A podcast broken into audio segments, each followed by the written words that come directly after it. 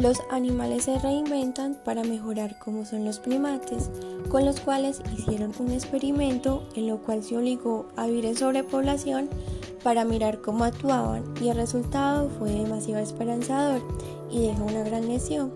Los primates reaccionaron ante la alta densidad de población con estrategias que iban desde dedicar más tiempo al acicalamiento mutuo hasta reprimir los impulsos violentos y así entre otros animales los que buscaban sus recursos para resolver diferentes conflictos que se puedan dar. Nos queda mucho por aprender de ellos. El Instituto Dolphins Plus y la Universidad del Sur de Mississippi realizaron una investigación con seis delfines, esto grabando las vibraciones que emiten al intentar resolver el reto propuesto. Esto para lograr alimentarse. El objetivo era que tirando simultáneamente de dos cuerdas situadas en los extremos, logrando abrir una lata cerrada que contenía la comida.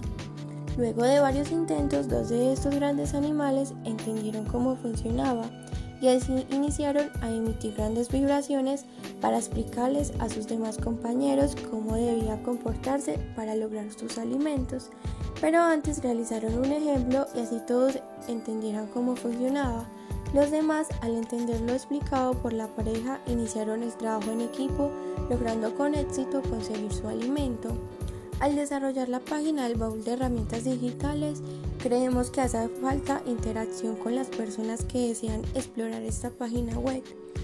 Esto mediante una interacción más personalizada, ya que la mayoría de las actividades es sobre la solución de problemas, sobre la paz y una buena idea es poder ver cómo las personas puedan contar sus historias. Al igual es una página interesante, pues las personas de todas las edades pueden desarrollar las diferentes actividades que contiene, por lo que sería importante hacerla más notoria. Vemos también cómo nos deja una gran enseñanza al querer nosotras hablar sobre la biodiversidad que hay en nuestro país y lo importante que es conservarla, igual que aprovecharla.